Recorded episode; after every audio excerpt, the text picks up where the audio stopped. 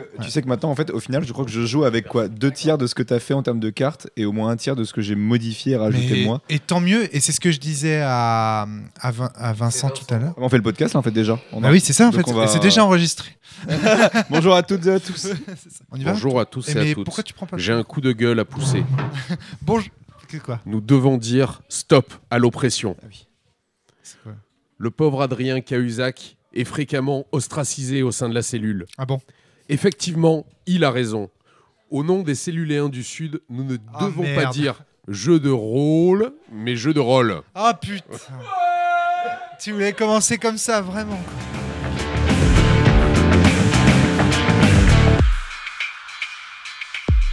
Alors bonjour à tous et bienvenue sur le podcast quasi mensuel de la cellule. Aujourd'hui avec Vincent Mainviel qui dit jeu de rôle.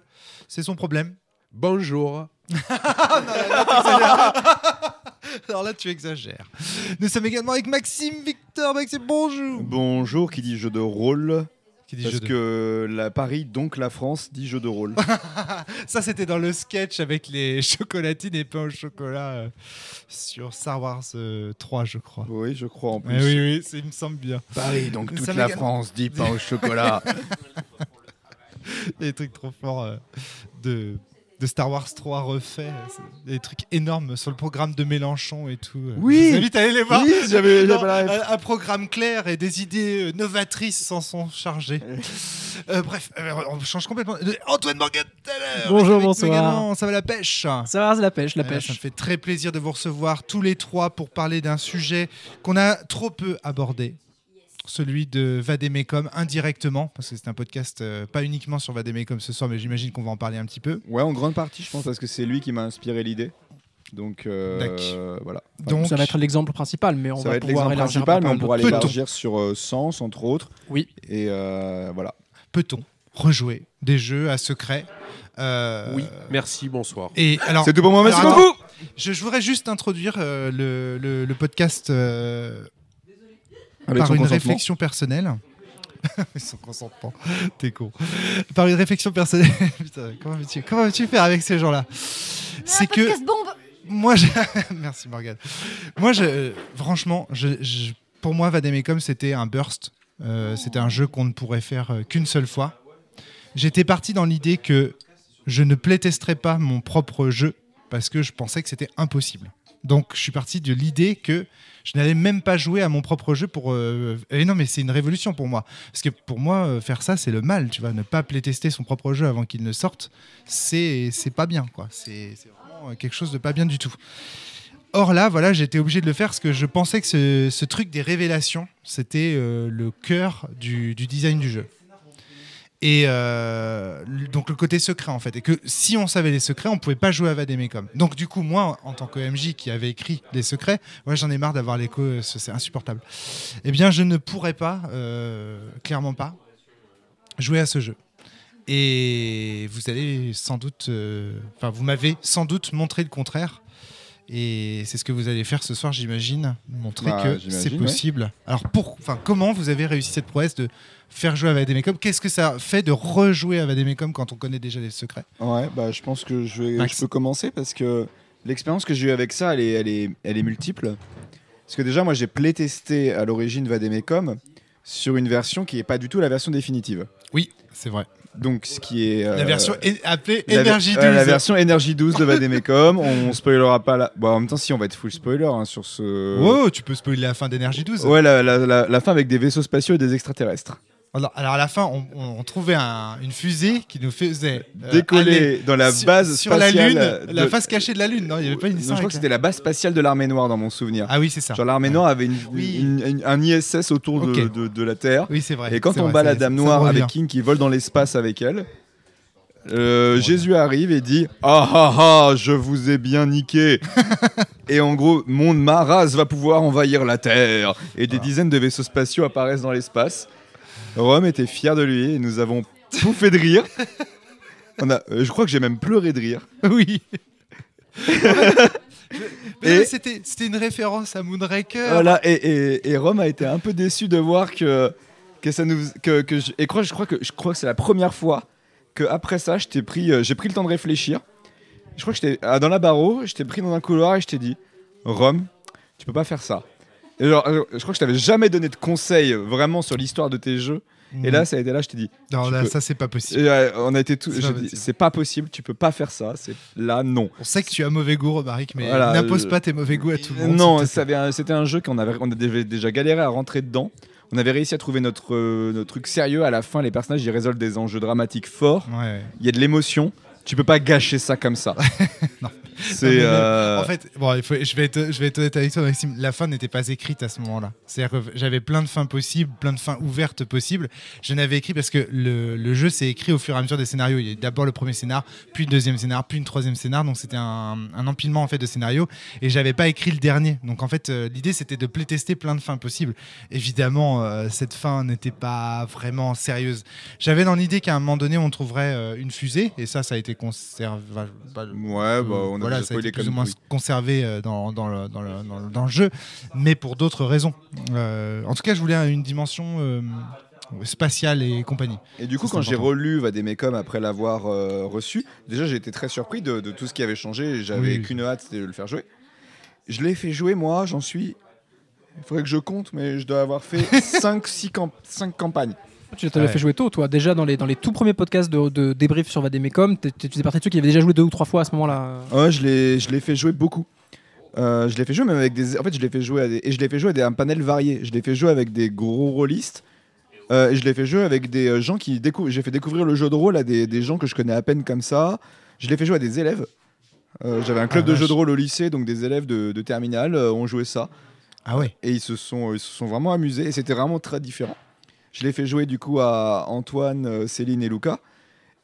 Et, euh, et du coup, à force de le faire jouer, j'étais toujours. J'ai déjà j'ai amélioré euh, en tant que MJ. Faire rejouer le jeu est intéressant parce que chaque table est unique. Vraiment. Ouais, je suis d'accord. Euh, et j'ai moi-même amélioré le jeu, j'ai pimpé le jeu euh, en rajoutant des échiquiers, comme on l'a vu sur le site, en euh, rajoutant des compétences, en modifiant des compétences en fait. Ouais. Beaucoup, parce que je l'ai trouvé déséquilibré, problématique sur plein de points.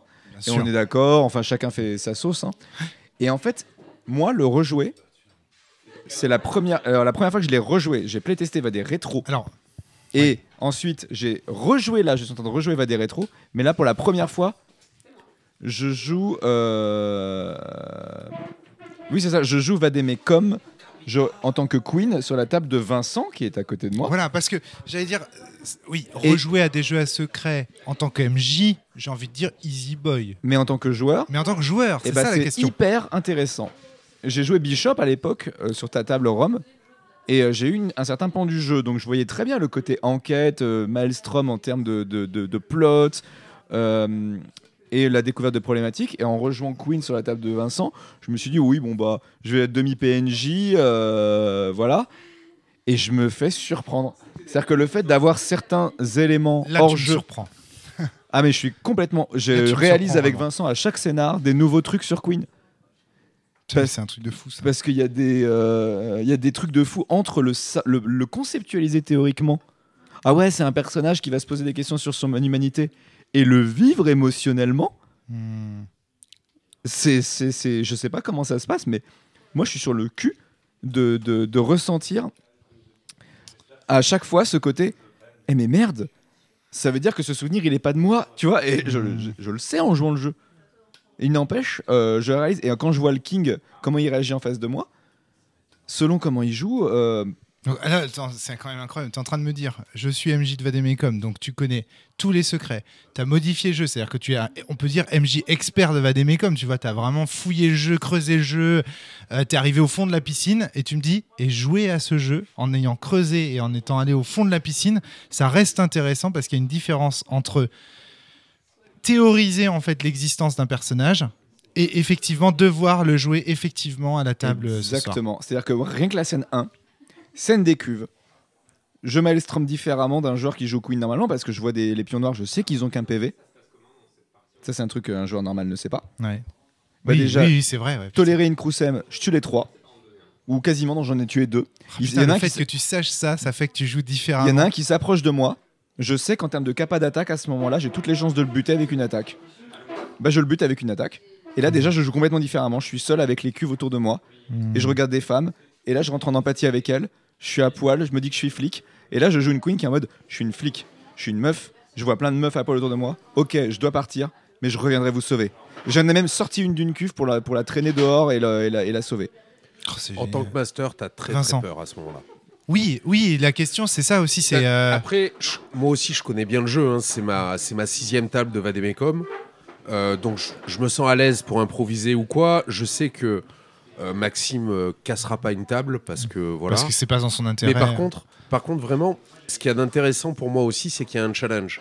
C'est que, Oh quand là tu maîtrises- mais oui, quand tu incroyable. maîtrises Vademecum plusieurs fois, tu sais à quel moment les choses arrivent. Tu sais que toutes tes tables sont différentes, mais euh, globalement, il- ben, la campagne reste la même, quoi. L'histoire, euh, elle change pas beaucoup. Alors que quand tu as des joueurs qui sont capables d'orienter des discussions, qui sont capables de de générer du maelstrom, mais au bon moment, parce qu'ils savent que c'est à ce moment-là que c'est intéressant. Non seulement Maxime, ben, on l'a entendu, hein, je pense qu'il kiffe, mais en plus, ma table, tous les autres joueurs kiffent deux fois plus, alors que c'est une table qui est super éclectique. On a Maxime qui est euh, vachement rompu, on a, euh, on a un autre Fabien joueur... qui avait commencé Vademecum il y a deux ans, qui a pas pu finir la campagne sur ma table. Non, il y a trois Ah oui, ans d'ailleurs. a joué avec toi en plus. et qui reprend le personnage de King en ayant tout oublié parce que ça fait trop longtemps et qui joue un King différent mais avec moi ce coup-ci et on a un rôliste tradi euh, vétéran et une, et une pour qui c'est son premier jeu de rôle Ben, c'est la raison de cette table, puisqu'elle nous a dit ah, J'aimerais bien que vous me fassiez tester le jeu de rôle. Et c'est génial. Et- Et je Ouais. kiffe, vraiment. Je- je- Antoine, tu as des commentaires peut-être déjà à ce stade Parce que moi j'ai plein de commentaires qui m'arrivent là. Bah, j'ai plusieurs idées qui me viennent. Après, déjà, un truc que je, que- que je pensais avant, c'est que il y a forcément des choses, euh, Maxime, dans le fait de rejouer euh, des- une intrigue que tu connais, etc. Il y a des éléments que tu perds en termes de surprise, en termes de convergence. Oui. Mais il y a aussi des choses que tu gagnes en termes de pertinence sur tes propositions, en termes d'ironie dramatique. C'est plus de la convergence, mais tu as, un recul là-dessus. Donc il y a plein de choses qui peuvent être intéressantes, mais effectivement, le côté MJ aussi. Et ça, tu m'en as parlé parce que moi aussi, euh, j'ai rejoué euh, Vademecum en tant que joueur à la table de Maxime. Ouais.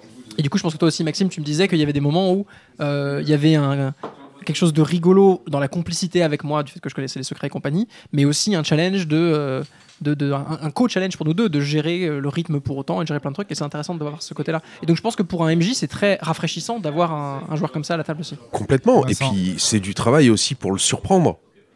Ah oui. c'est du plaisir pour le surprendre et en même temps ça délègue la responsabilité parce que je me dis il y a au moins une autre personne à la table qui va m'aider potentiellement à orienter le jeu dans le sens dans lequel il est pensé parce que cette Oh là personne là. a déjà lu Putain, le Ça jeu m'inspire tellement de trucs. Est-ce que ce serait. Alors là, là. ça moi, horizontalise le jeu à secret Ouais, non, non, mais j'ai. Enfin, là, là, là, ça- vous êtes en train de me tellement m'exploser la tête. Premier élément de, de, de, de commentaire que j'ai envie de faire, c'est ça me fait penser à un livret de théâtre. C'est-à-dire, en gros, vous savez, Vademecum maintenant, c'est tellement. En fait, quelque part, c'est tellement scripté, c'est tellement euh, codé, codifié comme jeu, que du coup, on sait exactement qui va faire quoi, qui va découvrir quoi, quand, comment, etc. Qu'on peut s'amuser maintenant à, jouer le metteur en scène qui. Enfin, je sais pas, à aller sur les subtilités du metteur en scène, le- les subtilités de l'acteur qui prend un livret, qui le fait sien et qui l'interprète. En fait, je me demande si vous n'êtes plus maintenant, vous n'êtes plus vraiment en position de joueur, mais plutôt en position d'interprète des éléments. alors c'est complètement une démarche possible mais Antoine. dans mon cas c'est pas l'élément central que j'ai que j'ai ressenti j'étais pas c'est excessif pour moi de parler vraiment de metteur en scène euh, à proprement parler parce que c'est pas non plus les scènes sont pas scriptées et justement moi Ah, parmi les choses qui m'ont bah, ouais mais et euh, Oui, ok. pour Vademecum pour moi, ce qui a été le plus intéressant à- en jouant euh, à cette table une nouvelle fois, c'est que j'étais king, je connaissais king, je savais où il allait, ce qui allait se passer. Ouais. Mais en face de moi, j'avais un bishop et j'avais une queen qui était chacun un bishop et un queen unique avec les interactions avec eux, avec les dialogues, avec le- les réactions particulières. Et par exemple, le fait que je sois un... Alors, moi, je suis arrivé en cours de route pendant la campagne, en remplacement d'une autre joueuse qui pouvait plus participer euh, à la table. Du Ouais. coup, je suis arrivé au, en- au mi- au milieu, un peu plus du milieu, grosso modo. Il y avait... les- milieu, les- de, milieu de l'acte 3 Ouais, c'est ça. donc milieu du jeu Et du coup, euh, j'étais un king différent de ce qu'ils avaient jusque-là. Donc, du coup, ils ont dû un peu aussi resituer leur relation avec, euh, avec ce king qui se comportait différemment. Mais du coup, en fait, il y avait des éléments qui me surprenaient pas, que je, que je découvrais pas. Mais euh, ce bishop-là m'a surpris, cette queen-là m'a surpris. Et Maxime aussi s'est amusé, évidemment, à rajouter des surprises aussi euh, pour moi, mais pas que, pour le faire plaisir aussi. Donc, en fait. euh, le ce qui ne surprend pas, euh, surprend pas, mais il y a quand même des surprises qui persistent. Et notamment, et j'en parlerai avec la fin du jeu, j'ai quand même été à la fin du jeu, j'étais assez émotionnellement impliqué. J'étais pas euh, froid en mode metteur en scène, en mode. euh, Oui, d'accord, ok. ouais, ouais. Donc c'est c'est ce que tu dis, c'est complètement possible, mais en fait, pour peu que les, je pense que si tout le monde et, et si les, tout le monde connaît déjà les secrets, on aura une table de metteur en scène. Si jamais il y a un joueur et plein d'autres qui sont qui découvrent, c'est un co-MJ, mais de la même manière qu'un MJ dans certains dispositifs peut quand même s'impliquer dans ses personnages Oui, pas mal. fait, mais un raison, MJ n'est pas un, n'est pas un, un acteur ou un metteur en scène avec ses. PNJ. Mm. Pour peu que les, les PNJ il peut s'y impliquer un peu, il va quand même avoir une ou un, un chouïa de, de convergence ou quoi. ouais. Et donc dans mon cas, euh, il n'y avait pas ce côté-là. Euh, Moi, Maxime c'est- hyper intéressant en tant que queen de découvrir la violence quand tu arrives au commissariat et que tu dis bah je suis flic et que les gens te disent bah non euh, on te connaît pas, on sait pas qui t'es et qu'au début ils me refusent de me filer un pare-balles. euh, ils me refusent de me considérer comme et moi ça tu vois je suis là en mode mais merde et j'étais vraiment en colère en tant que joueur je suis là mais je veux mon pare-balles je veux mon flingue je veux euh, des trucs cool et en tant que même les côtés ludistes que tu te dis euh, je les connais en tant que queen je sais que je vais que je suis bloqué par le jeu et bah n'empêche j'étais en j'étais en convergence j'étais j'étais pas content que de que les autres me considèrent comme ça et je reste surpris en permanence. Et quelque part je vais peut-être prendre de l'avance sur le podcast mais euh, libéré de l'aspect secret je peux me contenter du jeu narratif et euh, et de la convergence en fait d'être euh, vraiment genre je suis dans le perso je me prends plaisir juste à jouer on s'en fout de la découverte on s'en fout de l'enquête on se débarrasse du ludisme en fait quelque part sauf pendant les combats parce que mais le combat Mais du coup, est-ce que tous les persos sont jouables comme ça? Parce que là, vous Euh, parlez je- beaucoup de Queen en fait. Eh mais bah, par exemple, Bishop, dont le, King. dont le centre est Moi, je- moi j'étais. King quand j'ai rejoué. King aussi, je trouve Donc que c'est un on en perso a deux qui se comme ça. Mais ils sont quand même très différents. hein. Par exemple, Bishop, c'est un personnage d'enquête. Si t'as pas les révélations au fur et à mesure, est-ce que c'est intéressant de le jouer? Eh ben, Ah on- si, avec la- les relations avec sa femme. il y a la relation avec sa femme il y a la façon dont il gère sa relation enfin Ça pourra justement être un bishop assez surprenant, assez, assez inhabituel dans la façon dont il va, dont il va jouer. Après, et sur, c'est- et sur l'aspect ludique de l'échiquier, c'est sûr que rejouer, mais avec un perso différent, c'est comme un jeu de plateau, retester une autre classe, et donc là, il y y a un renouvellement. et il y a un autre truc dans Vademecum excuse-moi Vincent moi, je te Maxime puis. Vincent. ouais. Euh, il y a un autre truc il y a les problématiques et ça t'as beau les connaître Ah, vite fait ouais. la, quand est-ce qu'elles vont sortir dans une table? Aucun joueur, aucun MJ peut le prédire. En tant que joueur, je pourrais les apporter de force, mais c'est pas du tout ce qui s'est passé. Moi, ces gens, je peux éventuellement déclencher une discussion sur un truc ou euh, ou éventuellement rebondir, mais alors euh, je reste surpris de quand est-ce que les gens vont aborder quel sujet. Et d'ailleurs, ça fait des tables où bah, nous, les problématiques, ça a fusé, et alors que moi, en tant que joueur, je tentais de ralentir j'ai tenté en tant que joueur de les orienter vers des fausses pistes en me disant c'est pas drôle s'ils découvrent tout trop vite. Et, ils Oh là sont- là. et malgré tout, ils étaient mais inarrêtables. Pour donner un exemple, Vincent. après la scène chez les parents de King, ils sont retournés au commissariat, jusque-là rien de très surprenant. On a eu 3h30 de conversation IRL, ils ont fait du roleplay pendant 3h30, et j'ai lâché 8 problématiques à ce moment-là. Pas révélation ou quoi, mais des problématiques, et qui ont surgi, comme dit Maxime, enfin, il n'avait pas particulièrement essayé. Mais il y a- moi, il y a une chose quand même, que je, je pense, c'est que il y a un gars que je connais un peu qui avait théorisé qu'en jeu de rôle, il y a un phénomène qui s'appelle le maelstrom. Et à partir du moment où tu, où tu pars du principe que le jeu de rôle, c'est un récit collaboratif, si tu changes un des, un des termes du récit, tu changes l'ensemble du récit. Oui. Du coup, quand tu le rejoues avec d'autres joueurs, tu découvres encore des tas de choses parce que les, les relations interpersonnelles sont pas les mêmes. Mais c'est c'est comme toi, quand tu maîtrises plusieurs fois le même jeu, c'est pas deux fois le même. Et c'est la même chose au niveau des joueurs. À un autre niveau, mais c'est la même chose. Parce qu'il y a un plaisir Maxime. intrinsèque à l'incarnation d'un personnage en fait. Ah là là. Et euh, contrairement à ce que pas mal de monde, je pense, peuvent penser, hein, il y a un, même dans Vademecum, Ouais, même dans un jeu d'enquête, il y a un plaisir intrinsèque à ça. Je pense que c'est peut-être aussi parce que, je sais pas, je suis GNiste, euh, j'aime jouer des PNJ, mais euh, vraiment, euh, ouais, juste rejouer un personnage, juste pour le plaisir de la scène, n'est absolument pas un problème pour moi. Et alors, je sais plus, j'avais un autre point. En fait, bah, alors, il y a un premier truc euh, que ça m'inspire, c'est qu'à la sortie de Vademecum, tout le monde avait bien vu, bien théorisé qu'il y avait un, un problème de GNS dans Vademecum. Et on le disait euh, rapidement en disant il y a le ludisme de l'échiquier qui peut mener à un concours de quéquettes stratégique sur qui qui a la, la meilleure façon de gérer les échiquiers, d'aller le plus vite possible, d'optimiser ses compétences, etc. Et de l'autre côté, une dimension beaucoup plus narrativiste ou simulationniste où on joue, on est dans le drama, on est dans les personnages, etc., etc.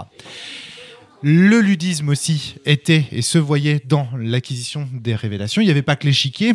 À ce titre-là, on avait aussi théorisé le fait que, comment dire, on peut avoir le droit, obtenir le droit de se vanter d'être le premier à avoir trouvé telle ou telle révélation.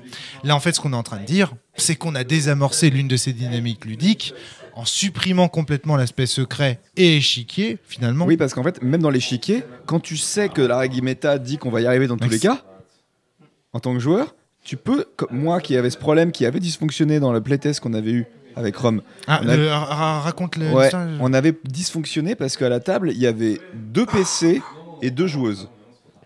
Il y avait, euh, en fait, il y avait, Ah oui, oui, oui, oui. il y oui, avait- oui. en fait, on Deux avait PC joué- et deux il y joueuses, avait- d'accord.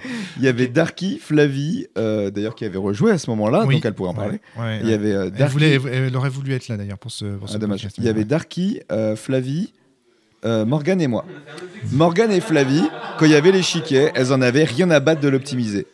Elles jouaient pour le plaisir de jouer. Surtout que Morgane, elle avait King. Donc, euh, optimiser l'échiquier, King, il s'en fout. Moi, j'avais Bishop. Donc, non seulement, t'as Maxime, qui est une calculatrice vivante, tu lui files un PC avec des cases, euh, un jeu de plateau jeu avec des plateau systèmes des de cases, 1, 2, oui. 3, euh, avec des trucs à compter. Ouais. Moi, je, moi je, joue mon, je joue un, un pion, quoi. Je joue pas Bishop, je joue un pion. Et Darky, pareil, il jouait pas, il jouait pas Knight, il jouait un pion. euh, et donc, on avait des conflits interpersonnels. Parce que euh, moi, Maxime, voyait Flavie faire, n'importe quoi en termes d'optimisation et Morgan faire n'importe quoi en termes d'optimisation. Et Darky, pareil. On les, enfin, on les voyait. Et ce problème-là, il est résolu du fait que vous ayez déjà joué Eh bah oui, parce qu'en fait, je sais de manière méta que de toute façon, Vincent, il- au pire, il va mal jouer pour qu'on gagne quand même. Déjà. Hmm. Mais du coup, ça rend pas les échiquiers complètement nazes Non, parce qu'en fait, je peux jouer avec pour le plaisir euh, du, de- du beau jeu. Pour le plaisir de, de faire le bon coup sur l'échiquier. Prime de style. en Jeu performance style, et pas en optimisation. C'est un peu différent. Je jouais. Je- faire du, c'est du, c'est du, c'est pas du speedrun, c'est du super play quoi. Le, ouais, le, le- le ouais, terme. euh, grave, je fais du super play, genre être avec Queen et arriver, euh, et arriver à faire le bon combio au bon moment, me mettre devant, prendre des baffes, c'est pas grave. Genre, je me suis pris des tomahawks de Henry Ward dans la gueule et c'est pas grave en fait parce que je suis pas, j'ai pas le, st- Maxime n'est pas en stress de perdre le jeu. Ouais, je comprends. Et ça, ça me soulage en fait. Je, je- du coup, c'est pas grave si j'en prends plein la gueule. C'est pas grave si mon personnage est couché. Je sais qu'on va gagner quand même. Mais c'est important, peut-être, je pense qu'il n'y ait qu'une personne autour de la table qui le sache. Peut-être que. Ah, alors euh, peut-être une limite aussi. Alors truc. après, moi, il y a quand même, il y a, même en sachant ça, il y a un combat où j'ai quand même eu peur qu'on perde. Oui, Ah c'est ouais vrai. Ah oui, parce que je, leur ai- je les ai défoncés. hein. Je les ai défoncés et j'étais prêt à les faire perdre. Donc c'était sur la table de Maxime, Antoine? Ouais. Oui. Le... En fait, je pense que- va nous faire perdre et on va perdre quoi. Enfin, Non, alors évidemment, on n'allait pas euh, avoir les, conséquences trop graves, c'est-à-dire retourner au commissariat, perdre deux heures et les trucs juste qui sont ennuyeux. Ouais. Mais Le dernier combat, allait donc ça aurait avoir été un truc, euh, un truc. Non, c'était, je pense, un. euh, Oui, c'est vrai que le dernier combat, c'est, mais c'est pas Les le dernier jumelles, combat, je pense que je l'ai ressenti le plus. C'était les jumelles, on en a chié aussi. Les jumelles, ça a été tendu. Mais, mais en fait, je pense qu'il y a une grande part de C'était le juge de fer plutôt. que ça soit sur. euh, Ouais, le juge de fer aussi, ça faisait mal.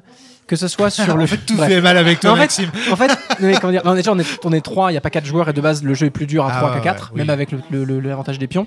Et en fait, je pense que ça fait partie de. de- enfin, en tout cas, je, je lance ça comme ça, je sais pas personnellement, ça fait partie de, de, de- Parmi les choses que tu fais de base en tant que joueur de jeu de rôle, le- le- la suspension consentie d'incrédulité spécifique au jeu de rôle, elle passe en partie par une auto-illusion à base de. euh, Dans Vademecum, il y a des gens qui devinent, qui, qui, en jouant, que tu peux pas vraiment perdre, quoi Oui. qui, qui- parce qu'ils ils savent, ils, se rendent bien compte que ce serait trop punitif, trop chiant, donc ils sont pas vraiment en tant que joueur réellement de sentiment de danger. Mais il n'empêche que si le jeu est bien conçu et qu'il y a des choses qui sont violentes et punitives, etc. Bah tu vas quand même avoir un sentiment. T'auras pas un sentiment rationnel de non mais clair, on va perdre le combat, mais t'auras quand même un moment de putain mes deux alliés sont au sol, merde quoi. Ouais. T'as quand même cette émotion là en fait. Ouais, tout à fait. Ou en tout cas t'arrives à t'en, au moins à t'en convaincre. C'est essentiel. Et en fait, ce que je ressentais, Maxime. moi, c'est que, euh, sachant que la montre et l'échiquier sont pas un problème, le sentiment d'urgence, il est intrinsèque aux motivations de mon personnage. Et euh, il est intrinsèque à l'histoire.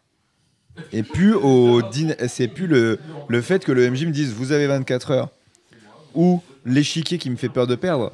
C'est mon personnage de Queen qui se dit je dois aller sauver ces meufs, il faut qu'on y retourne vite. Putain, ma famille est impliquée. Il faut que j'aille protéger ma famille vite oh putain, les États-Unis sont en danger et Ouais, moi, il faut que j'y aille vite. Et en fait, tout ce que tu as mis en fait pour euh, soutenir, qui est important en vrai. Mais oui, oui, Parce que s'il n'y a pas ça, Bien sûr. euh, bah, je l'ai pas fait au hasard non plus, hein, les voilà, gars. Je... Tu l'as pas fait au hasard et c'est Mais important. Je suis quand même surpris que vous puissiez jouer en connaissant euh, tout, vraiment. Je suis Ah quand même bah, surpris je que ça puisse être hein. aussi fonctionnel. Moi, je m'éclate. Euh, je m'éclate. Je te dis, il y a des trucs, je m'attendais pas à ressentir ça. Hmm. Quand j'arrive devant mes parents et que je sais pas comment ils vont réagir, quand je suis avec King et qu'il évolue au fur et à mesure du jeu entre, au début, euh, euh, rejet. Genre, dès que je parle de mes souvenirs, il m'a rejeté, il a été agressif avec moi. Et j'ai été pas content. Et j'ai été hyper surpris. Genre, Knight, qui montre de l'empathie et de la gentillesse envers Queen. Ouais. Moi, j'ai la première fois, en tant que Queen, du coup, je me suis tourné vers Knight et je me suis jeté là-dedans dans le fait que, putain, une personne me montre de l'empathie cool. C'est la première fois que je vois ça et euh, Maxime est surpris de ça aussi. Hmm. Et je kiffe. Et au fait, King, dans notre partie, il a changé d'avis, il commence à se rapprocher et, euh, et je me mets à vraiment. euh, et je joue à fond les scènes d'introspection aussi pour. euh, Bah oui. pour, euh, pour introspection, tu peux faire du, vraiment du très très très lourd. Moi, je n'ai- fait que une, mais vraiment, j'étais en mode, elle était parfaite. Parce qu'en plus, tu- comme tu connais en fait les révélations, la suite et tout, tu peux faire de la scène d'introspection taillée. Il y a une autre utilité qui est max. qui évite les erreurs d'interprétation. C'est-à-dire Genre la problématique sur. euh, Enfin, le coup des souvenirs de Queen et King, où genre, il y en a un qui se souvient que du père et l'autre que de la mère. J'ai jamais vu une table en six tables qui comprend. Je pense que c'est mal écrit, qu'il y a un truc qui fait que c'est trop ano- anecdotique, dans les Anecdotique, fiches de- ouais. des uns et des autres, qui fait que personne n'y arrive jamais à comprendre ce truc-là. Et que le lien va d'aimer comme souvenir, qui devrait être compris assez vite. Et moi, dans 90% de mes tables, est pas compris en fait. Ah ouais, c'est Je- vrai ça mettent- Vincent, tu confirmes Ouais, je confirme totalement. Ah, Moi, c'est marrant, c'est pas le cas. Mais Ouais, euh, moi, ils comprennent pas. ça doit être biaisé parce que je dois donner des informations. Exactement. Ouais. Et donc en tant qu'AMJ, j'en donne de plus en plus pour vraiment les orienter vers le fait que oui, oui, euh, souvenir et machin est orienté. Et là, en tant que joueur, moi qui le sais, je peux corriger éventuellement quand il y a des, des erreurs genre attends, mais toi tu te souviens de ma mère? Non, moi je me souviens que de ma mère. Toi tu te souviens de ton père. Ou l'inverse, tu vois. Et, et d'ailleurs, je peux mettre de la signification. Genre quand il y a les parents de Queen et King, je fais cambio et je sauve mon père. Parce que moi j'ai un souvenir de mon père dans me... et pas de ma mère. Ouais, d'accord. C'est génial. Et, et moi, Là, ça vous allez dans des détails en fait dans lesquels vous pourriez pas aller si vous ça. étiez uniquement en train de Et découvrir moi, le en tant que master, ça me pousse Vincent. aussi à chercher à le surprendre. Alors, tu me connais, je suis un peu un cabot, j'aime bien, euh, j'aime bien chambrer. Là, un truc tout bête, par exemple, mais j'ai euh, un de mes anciens joueurs qui a joué l'informateur sur leur table. Mais ils n'étaient pas au courant. Voilà, sur Discord, il y a quelqu'un qui a débarqué et il y a la voix de The Lord qui n'était pas la même que, que la voix de Vincent. Ah, ça c'est fun ça. ça Je suis un peu tombé sur le cul, quoi. Ah, tu m'étonnes. Alors, c'est un détail. C'est un détail, mais moi, ça m'a poussé à réfléchir le truc et à, et à réenvisager ça et à voir comment je peux l'articuler, à faire attention à ce que l'autre donne les bonnes révélations par rapport à ma table. Et c'est un nouveau jeu pour moi aussi. Et tout le monde s'amuse. Par contre, je ne suis pas convaincu que ça fonctionnerait avec 3 joueurs sur 4 qui l'ont déjà joué. À tester, hein. À tester. Ça deviendrait un vrai jeu en performance pour le coup, et ça- pour- des gens pourraient s'amuser évidemment, mais ça serait Mais c'est autre chose. plus Vademecum. Oui. Ouais, euh, ouais, Paradox Sorite ou. euh, par- Genre, imagine, il y en a trois, il y en Ouais. a un seul qui découvre. euh, je... Non mais je me pose des questions. La question de est-ce que vous jouez toujours à Vademecum avec ce dispositif? Moi je me la pose. À partir du moment où tu as un joueur qui connaît toutes les révélations et tous les secrets, est-ce que c'est toujours le même dispositif? En tout cas, c'est clairement pas celui qui est proposé par la base. Euh, là, on est quasiment, il y a quasiment un MJPJ, tu vois, dans le truc. Oh, Vous jouez quasiment à table en double MJ Ah oui. finalement, Oui, avec oui. un qui a l'autorité d'un joueur. Non, t'es pas, t'es pas d'accord, hein, Maxime Non, Toi qui as fait de la table en double MJ en euh, plus. non, parce que le double MJ, il y a le côté on doit se mettre d'accord. Je me sens plutôt comme un PNJ, tu vois. Ah oui, Ouais, ouais. Je me sens, voilà. Je MJPNJ, euh, bah, PJPNJ. PJ PNJ, ouais, où euh, j'ai de la gentilité. C'est vraiment en GN, on a ça, on a des PNJ libres. Souvent, tu as les PJA, on appelle ça, les personnages joueurs d'ambiance. Les- Comment tu PJA. PJA P- personnage joueur d'ambiance. C'est pas un PNJ parce qu'un PNJ il est 100% au service de l'organisation et on lui dit tu es tel personnage, tu vas faire ça. Alors qu'un PJA, il est, euh, il a, un, il a un background, il a une histoire complète et il peut, il a une liberté d'action euh, totale. Donc c'est comme un personnage joueur à ceci près qu'il n'a pas vraiment d'objectif et qu'il est là avant tout pour l'ambiance et qu'il est drivé par les orgas de manière euh, sporadique. Et, il est, et son but, c'est de jouer pour les autres, en fait. Mais avec un perso complexe. Ce serait euh, quel- comme si tu avais un PJ qui jouait Soren euh, dans une table de sens, quoi. Mais tu vois, jouer pour les autres dans le jeu en performance, euh, ça fait, ça- c'est une des clauses aussi euh, possibles. Alors moi, je suis pas expert en jeu en performance, mais euh, Moi non plus, hein, donc D'accord, ouais. comme ça. Mais, Mais- de rien, ce que vous dites là, c'est intéressant parce que ça pose vraiment la question de, de, de- ça, ça nous invite à remettre en question les, les- un, un PJ, un PNJ, qu'est-ce que c'est et quelle est la frontière entre les deux parce que oui. Est-ce que c'est euh, l'élément de surprise Est-ce que c'est la convergence? C'est quoi en fait? Quelle est, quelle est la frontière entre les deux? Parce que typiquement, moi je disais, j'en reparlerai après avec la fin de Vademecum parce que j'y pense depuis tout à l'heure, mais, euh, mais c'est vrai que quand Bah, j'ai hein. quand j'ai commencé à rejoindre la. En fait, quand tu m'as dit, oh, euh, est-ce que tu pourrais rejoindre en tant que king, machin, parce que, parce que voilà, j'étais en mode, oh bah je suis tenté, j'avais envie de tenter l'expérience, et je l'ai abordé comme un PNJ à 100% au début. euh, avec ce que je savais de l'intrigue, etc. Et en fait, je pense que peu à peu, euh, au contact d'autres joueurs qui créaient de la surprise et de la résistance, et de toi aussi, hein, évidemment, parce que c'était pas. Il y avait des, des scènes que je connaissais pas, etc. Donc il y avait, il y avait quand même des moments assez marrants où j'étais en mode. En fait, ce qui, un, truc, un élément de tout con, mais quand. quand euh, quand, quand les autres joueurs à la table voyaient que moi j'avais vraiment peur, ils se disaient Oula, Maxime il a fait, fait un truc qui est pas prévu à la base, et ils avaient Ah, encore plus peur, tu vois. Des trucs comme ça. Mais euh, le, le- fond de ma pensée, c'était qu'en fait, je me suis retransformé en PJ au fur et à mesure. Parce que. euh, bon, du coup, je vais, lan- je vais lancer cette, cette porte-là Ouais, maintenant. je, je pense. King, de base, il a un côté. euh, King en particulier, au niveau 8, il récupère la carte euh, du sacrifice. Voilà. Et du coup, à ce moment-là, il a une démarche déjà. En fait, tu l'as, en fait, déjà fait euh, dans le jeu, mettre quelque chose de, de- d'un complice du MJ pour la mise en scène finale. C'est pas faux. Moi, je savais que j'aurais ce rôle-là, pas au niveau 8, je le savais quand j'ai, quand j'ai rejoint, bon, au niveau 6, mais bref, au milieu du truc. Donc, du coup, j'ai pu, beaucoup plus longtemps à l'avance, jouer avec cette scène-là en tête, qui est, qui est mythique et qui, moi, m'a, beaucoup marqué quand j'ai joué en tant que Queen. Donc, j'ai eu l'autre côté du miroir, et c'est vrai que moi, la, la réflexion centrale qui m'intéressait, c'était ce que j'ai vécu en tant que Queen, où j'ai vu le King se sacrifier, qu'est-ce que ça donnera de le faire vivre à d'autres? Ah là là. donc j'avais cette démarche là, mais au début, il y avait un côté un peu machiavélique. J'ai fait une introspection euh, hyper, hyper réfléchie pour montrer un aspect euh, du personnage un peu caché juste aux, joueurs, donc en dehors du dramatique. Euh, J'étais un peu euh, grumpy, King pas content. J'ai dit à Queen, ouais, t'es un parasite de mes souvenirs, des trucs comme ça. Et en fait, peu à peu, les joueurs à la table bah, m'ont- m'ont ont- m'ont adouci, ont adouci King parce que j'ai créé un lien avec eux. Et donc à la fin, euh, j'étais vraiment euh, émotionnellement impliqué par le fait de, de mourir. Pas parce que j'étais en surprise ou quoi, mais parce que j'étais en mode merde, je leur fais subir ça. Euh, à eux qui sont à côté de moi en fait. Et donc il y a eu cette transition de, PNJ outil à, euh, à- Et du coup, sur le plan spécifique de euh, je vais mourir et mes potes vont souffrir, mais c'est ce qu'il faut faire, j'étais j'étais quand même en convergence absolue avec King à ce moment-là. Et j'étais du coup un King moins lucide sur l'en- sur l'enquête. Limite, je faisais exprès de me planter. Il était passé sa vie à être en mode putain, mais j'ai encore. mon instinct est trop pourri. tout va perdre à cause de moi. Enfin, les méchants vont gagner à cause de moi. Mais sur le plan de, son, de cette fatalité, il avait une espèce de lucidité à long terme à base de. Il savait que, que ça allait mal se. Ou en tout cas, il l'a envisagé plus tôt. Quoi. Donc c'était assez intéressant la fin à ce niveau-là. euh, et euh, c'était très cool. C'est c'est génial.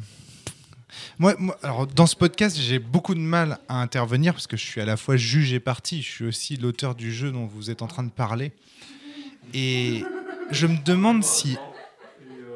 Moi, j'ai beaucoup euh, avancé sur la question de euh, la place de l'auteur par rapport à son jeu. Comme vous le savez, j'ai longtemps euh, soutenu. euh, À une que- époque, tu nous aurais dit, vous jouez plus à Vademecum, Vous vous, jouez- avez inventé, vo- Mais vous je avez pense, inventé votre jeu. je pense que je pourrais encore le dire. Seulement, maintenant, je suis OK avec ça. C'est- la différence, c'est que je pense qu'effectivement, vous jouez pas à Vademecum admis que by toute the personne book. qui, de base, joue ton jeu, en fait, joue à son Vademecum. Bah, c'est ça, c'est ça, c'est un peu ça. L'idée, c'est que si on devait faire un one-shot sur Vademecum, je serais un petit peu contrarié qu'on me- dise pendant l'émission one-shot que, en fait, l'un d'entre vous avait déjà joué au jeu avant, parce que j'estimerais qu'il y a une arnaque sur la marchandise. On dit à la personne, on a joué à Vademecum, et en fait, en fait, vous avez déjà rajouté une technique qui est tellement importante dans le déroulement de la partie qu'on peut plus vraiment dire que ce soit le Vademecum tel que les gens euh, qui vont acheter le jeu vont, vont le jouer. Tu- Vous voyez le- la, Je- la nuance? Je vois, ouais. Par contre, maintenant, j'assume beaucoup plus le fait que effectivement, euh, les gens vont jouer à Vademecum, vont rajouter des règles à Vademecum, qu'en fait Vademecum n'est pas pa- parfait. En un sens, quand on vient de sortir un jeu, on a aussi beaucoup de difficultés à prendre du recul par rapport à ce jeu. On, se dit que euh, si on l'a édité, si on l'a publié et qu'on l'a fait imprimer en 200 exemplaires, c'est qu'a priori on en est content et qu'on en est fier et qu'on a envie qu'il soit joué tel qu'il est écrit. Là maintenant j'ai plus de recul sur le jeu. Euh, Adrien à travers Vadé Rétro, vous-même à travers les patchs de Vademecum que vous avez pu faire, m'ont convaincu maintenant. oui, Adrien est là. Oui, d'ailleurs, j'ai je pourrais pas dire que j'ai aussi déjà Mais- rejoué rétros et que c'est cool aussi, tu vois. Alors oui, voilà, c'est ça. Alors là, là, tu passes euh, au, au level 2. On en parlera après. Mais tu vois, vous m'avez tous convaincu qu'en gros, on pouvait prendre le matériel de Vademecum et l'améliorer. Ou en un sens, l'adapter pour une table, pour un moment donné, pour vous, pour le mettre à votre main. C'est ce qu'on dit, mettre un jeu à sa main, une machine à sa main, la régler, faire des réglages. Moi, pour moi, c'est des réglages, tout ce dont on est en train de parler là. C'est pour ça que je suis partagé, parce que en même temps, je dis, ouais, vous on jouez pas vraiment à Vademecum. engrenage quand même. Ouais, c'est du gros réglage, je suis d'accord. Mais en même temps, enfin, moi, j'aimerais, enfin, je, je- enfin, je, je pense que vous jouez encore à Vademecum dans la mesure où les, per- les personnages sont. Est-ce que, euh, enfin, les personnages sont là, les- mon écriture reste là, les scénarios c'est quand même euh, les, règles miens. sont- les règles sont les mêmes. Enfin, je veux dire, il y a quand euh, même, voilà, les règles sont les mêmes. Il y a quand même plus de 80% du truc. Je veux dire, vous avez va- et surtout vous respectez l'esprit du jeu, Mm. qui est de mettre la musique, mettre l'ambiance, jouer des personnages dramatiques. euh, On joue des flics, mais en même temps, on a des tas de problématiques existentielles sur la souffrance qui nous traverse. Et donc, vous êtes à fond dans le jeu quelque part. Vous avez amélioré mon jeu, mais vous êtes toujours en train de jouer avec l'esprit sur les rails que j'avais. euh, Alors moi, j'ai pas la prétention d'avoir amélioré ton jeu. Parce que ce Non, serait extrêmement prétentieux. Par contre, Non, moi, je peux te le dire. je. Quand, quand tu parlais de tour de main, tu sais, c'est cette notion d'artisanat. Voilà, Voilà. c'est ça. Je l'ai, je l'ai mis un petit peu à ma sauce. Pour moi, il me convient mieux comme ça. sauce, oui. Ça veut pas dire qu'il est meilleur. Tu veux dire Euh, personnaliser au lieu d'améliorer. Oui, Enfin, c'est oui, ça, c'est ça. Mais il y a aussi autre chose. Euh, on sait qu'il y a certains personnages qui posent problème dans Vademecum. Knight, en termes de, de jeu, non mais c'est vrai, en termes de jeu, le joueur souvent se sent lésé. Je suis sûr, mais certain, que sur la table actuelle, à la fin le scénar, j'aurai jamais un retour comme ça de Knight. Parce que Maxime est là aussi pour le mettre en lumière. Et cette histoire qui disait où Knight a fait preuve d'empathie et où il a été le chercher, Knight, c'est quelqu'un, comme on l'a dit, qui n'a jamais fait de jeu de rôle de sa vie, qui découvre le jeu de rôle avec Vademecum. Et Maxime fait tout ce qu'il faut pour l'emmener là où il faut et, et la mettre en lumière. Bah, toi aussi, par exemple, en, en la décrétant euh, chef d'équipe. Ouais. Et, après, j'ai insisté. J'ai j'ai insisté en bah non, euh, King, euh, Bishop, non. euh, je vais Vous dire, êtes trop impliqué. non, mais vous- non, non, et surtout, je leur ai dit, bah non, les consignes officielles, ça a été que c'est Knight euh, la patronne. Ouais. Donc, c'est Knight la patronne. Mais moi, Voilà. c'était pour ça que j'avais écrit ça. hein. C'est oui. ça aussi, c'est qu'en même temps que vous, vous, vous êtes en train de, de faire quelque chose qui n'était pas attendu, vous retrouvez mon écriture. Et c'est ça qui m'étonne, en fait, c'est que finalement, et c'est pour ça que j'ai envie de dire que vous l'avez amélioré. Parce que moi, c'était dans cet esprit-là, j'avais envie qu'on. Tu vois, c'était ces, ces personnages-là que j'avais écrits. Bah là, il y en a deux sur cinq autour de la table à, à avoir vraiment compris l'esprit, et à avoir lu vraiment et avoir joué plusieurs fois Ouais. et à savoir où tu voulais aller. Donc, on est, on est, c'est plus que l'EMJ. Il y a carrément quelqu'un au milieu des joueurs Voilà, c'est ça. qui peut réaiguiller légèrement. Quoi. Tu vois, je peux dire dans la mesure où vous- je peux dire que vous avez amélioré Vademecum dans la mesure où quand je regarde vos parties de Vademecum, quand vous me racontez vos parties de Vademecum, j'entends le témoignage des parties typiques et prototypiques que j'aurais souhaité. Est-ce que vous, tu vois le, le point, Vincent? Ah, moi, je le vois complètement, que- mais on a déjà parlé de ça à Rome. Tu sais que euh, que J'ai mis Vademecum, l'informateur qui attaque les PJ avec Permirus, ça va ou euh, Bah, ça va carrément. Les- la faction, elle existe, euh, elle existe. euh, Les, fa- les factions, elles existent dans le dans, dans le jeu et c'est totalement crédible. C'est totalement une possibilité qu'il soit à ce moment-là euh, allié à ces, à ces personnages. En fait, on, on a, on en a déjà parlé, mais dans un podcast précédent sur Vademecum, sur le fait qu'il y avait peut-être un problème de transmission et que les gens qui l'ont joué avec toi arrivent à le transmettre. Ouais, c'est ça. Et, et moi, bah, j'ai découvert Vademecum euh, avec toi, dans des conditions particulières. Mais aujourd'hui, Euh, vous trois d'ailleurs. En fait, Oui. maintenant que j'y Ouais. pense. Moi, j'ai plus appris en le faisant Ah, jouer ça, en c'est tant que MJ qu'en le jouant avec toi. Eh, Ok, mais d'accord. Ok, aujourd- C'est là où j'en que j'ai venais. fait une version qui n'était pas définitive. D'accord. C'est là où j'en venais, c'est que aujourd'hui, je suis un bien meilleur maître du jeu de Vademecum que la première fois que je l'ai maîtrisé. Ça Ah peut ouais. paraître évident à tout le monde, mais sur un burst qui est fait pour bien prendre en main le, le MJ, etc., c'est pas si évident que ça en réalité. Hmm. Et c'est la preuve qu'il y a une. Il n'y a pas que la transmission, tu vois, et qu'on avait tort quand on disait que c'était toi qui l'avais transmis et que euh, ton livre échouait. C'est que euh, je l'ai beaucoup retravaillé et forcément je l'ai, je l'ai amélioré à ma sauce. Mais après, enfin, j'ai quand même du respect pour euh, ton travail. Hein. Je- C'est pas un secret. En fait, enfin, la question que j'ai envie de vous poser aussi, c'est pourquoi vous avez eu envie de vous investir autant dans Vademecum? Parce que pour pouvoir, pour vouloir rejouer, pour refaire des trucs, pour devenir aussi expert, pour faire six tables de Vademecum, qu'est-ce qui fait que Je ce jeu vous a accroché à Moi, ce je point? peux te répondre aussi. Alors, est-ce que c'est. C'est un peu blasé ce que je vais te dire? Je sais pas si c'est ok. Non, mais vas-y. hein. C'est aussi juste l'occasion. C'est la vérité, dis juste la C'est juste vérité. l'occasion. Euh, J'ai envie de jouer. Je fais avec ce que je peux. Voilà, je fais avec le, le marché entre guillemets. C'est-à-dire que je tombe sur les gens sur qui je tombe. Je tombe avec les. Moi, en tant que joueur, je tombe sur les propositions sur lesquelles je tombe. Ouais. Et un peu, c'est le hasard, tu vois. Je, je joue à, à Among Us avec des gens.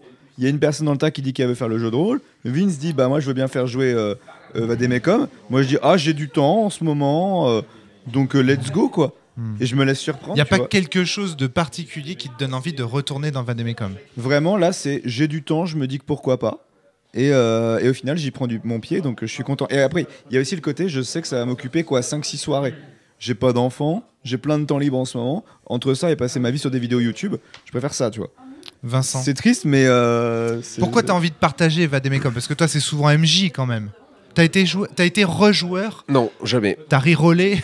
Jamais. T'as toujours Par été contre, MJ. Qu'est-ce fait, qui te donne envie de transmettre ce jeu Alors moi, j'ai voulu transmettre ce jeu. J'ai joué ce jeu à ma table sens. Tu sais que j'avais toute une théorie sur Vademecum, comme quoi Ah c'était bien vrai. de le faire jouer entre mort et néant. Voilà. Hmm. Euh, ouais, ouais, je vais loin. Tout le monde le sait ici. suis- C'est poussé, t'es vraiment. Ah non, non, on, a- on stop. D'abord, on fait autre chose, on fait un spin-off, puis on revient. C'est Ouais. ça. Le relou. C'est ça, mais enfin, j'ai été loin hein, euh, sur ma version online, euh, sur une table. Euh, J'avais par exemple caché derrière la croix que je faisais apparaître sur l'échiquier une croix de sens. Hmm. Euh, donc je, je vais loin dans mon affirmation que c'est lié. Il y a des symboles de sens dans Vademecum. Ne serait-ce que le logo du forum, tu vois, quand tu le Mm. regardes bien, tu vois la croix de sens. euh, C'est on va pas revenir sur les Vous parallèles. voulez y a pas d'ailleurs faire faire, faire jouer euh, OPJ de Sens Vademecum par Classis avant de jouer à Néant? C'est vrai que j'y avais pensé. Après, après c'est-à-dire que c'est, ça devient du triple. Oui, oui, oui. Là, ça devient compliqué. Là, en termes de miroir qui se regarde, ça devient. Donc du coup, une des raisons aussi qui te font adhérer à Vademecum, c'est que c'est proche de sens. Oui, et que, ça? et que j'avais envie. euh, Moi, j'ai pris beaucoup de plaisir à jouer Vademecum. Il y a des gens à qui j'ai envie de transmettre ce plaisir. Antoine? Je, je hochais la tête juste pour dire oui, c'est pas plus compliqué que ça. hein. Ok. Mais toi, c'est pareil, t'arrêtes pas d'y revenir à Vademecum, c'est Bah, étrange. j'arrête pas, j'en parle beaucoup, mais j'ai pas encore eu l'occasion de le, de le mener, par exemple. ah, Ah ouais Donc, euh, donc, rassures. euh, non, pas encore. Bah, avec euh, notamment. euh, Toi, tu viens le défendre dans des podcasts Alors, il y a en un truc- juste joué quoi. Mais oui.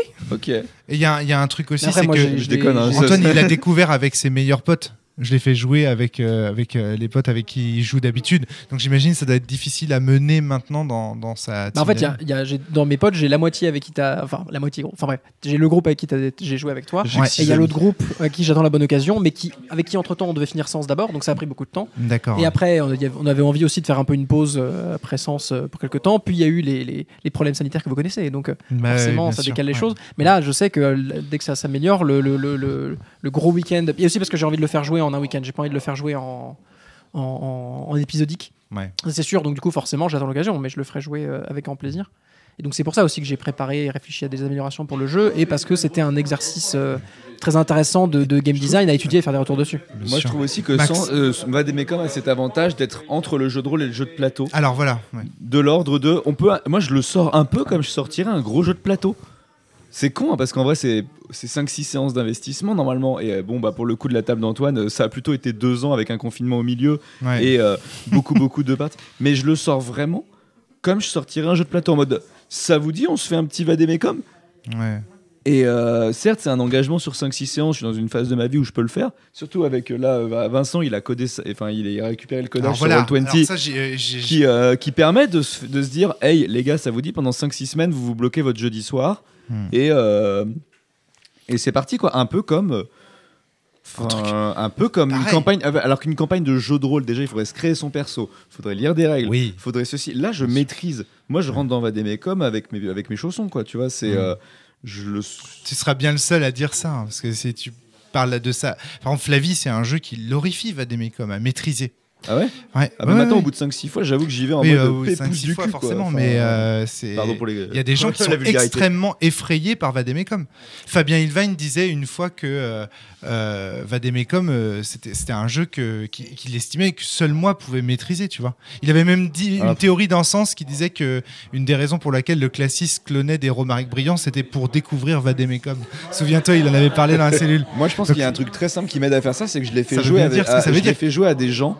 Ça lui fait peur. Je l'ai fait jouer à des gens. Il n'y a pas de, y a pas de vulgarité là, mais je l'ai fait jouer à des gens euh, simplement, tu vois. Genre, je l'ai joué à des potes de, du boulot qui connaissaient pas le jeu de rôle. Je l'ai fait jouer à des élèves. Ouais. Je l'ai fait jouer en mode Moi, c'était comme ça que je voulais que les gens y sans jouent. attente, quoi. Ouais. Euh, sans attente. Donc en fait, les gens, ils vont kiffer quoi qu'il se passe. Ça, C'était Moi, je vraiment leur mon mets- intention. Je leur mets Schwarzenegger, ils rigolent. Voilà. C'était mon tout. intention, tu vois aussi. alors, alors que je suis plutôt un joueur Mais- en mode méga sérieux. Alors parce que quand je le joue à table de Vincent, par contre, je le joue émotion et méga sérieux. Et quand je l'ai fait jouer à, en- Céline, Lucas et Antoine, là, on était vraiment investissement émotionnel à fond et très sérieux. Et c'était pas le même Mais jeu. tu vois, je voulais qu'il y ait plusieurs niveaux de lecture quelque part, que tu Ouais. puisses avoir. euh, Et c'est d'ailleurs ce qui a choqué euh, Thomas B dans son retour euh, à Radio Rollist, à mon avis. Moi, je casterai plus n'importe. Enfin, je fais attention quand même quand je caste mes tables. C'est-à-dire que les tables vont, vont voir entre elles ce qui va se passer en termes de, de dynamique. Mais si je, quand je connais un peu les gens, je commence à savoir qui va plutôt jouer émotionnel et qui va plutôt jouer euh, ludiste. Et je- j'arrive à sentir en avance s'il va y avoir des dysfonctionnements. D'ailleurs, c'est le cas un peu à notre table avec Vincent, où il y a un Oui. joueur qui est à côté parce qu'il n'arrive pas à rentrer dedans émotionnellement et il le dit lui-même, c'est ça le pire. Oui, il le reconnaît, il en a totalement conscience. Il- On a échangé là-dessus en PV. Il a dit ah, je vais essayer de m'améliorer parce que vraiment, si tu veux, il, il- il fait pas, c'est pas, tu vois, c'est pas une mauvaise volonté. Et il m'a dit mais j'aimerais bien vraiment jouer au même jeu qu'eux en fait. Parce que ouais, le pote qui rejoue King et moi, tu nous lâches. euh, on est en mode full émotion, on peut faire des, des scènes King et Queen non-stop, mais il faut qu'on intègre les autres. Euh, on a Knight qui est entre les deux, mais qui nous suit bien, et Bishop qui a vraiment du mal. Et moi, en tant que PJ infiltré, je suis quand même là pour tout le monde. D'accord. Et donc, je dois faire attention à ça. Alors, il y a un, un- puisqu'on en finalement on ne parle que de Vademecum pour l'instant, on va peut-être euh, passer à, à un autre, à d'autres thèmes et à d'autres Ouais, jeux après. ouais. Mais le Roll20 aussi, faut en parler de ça.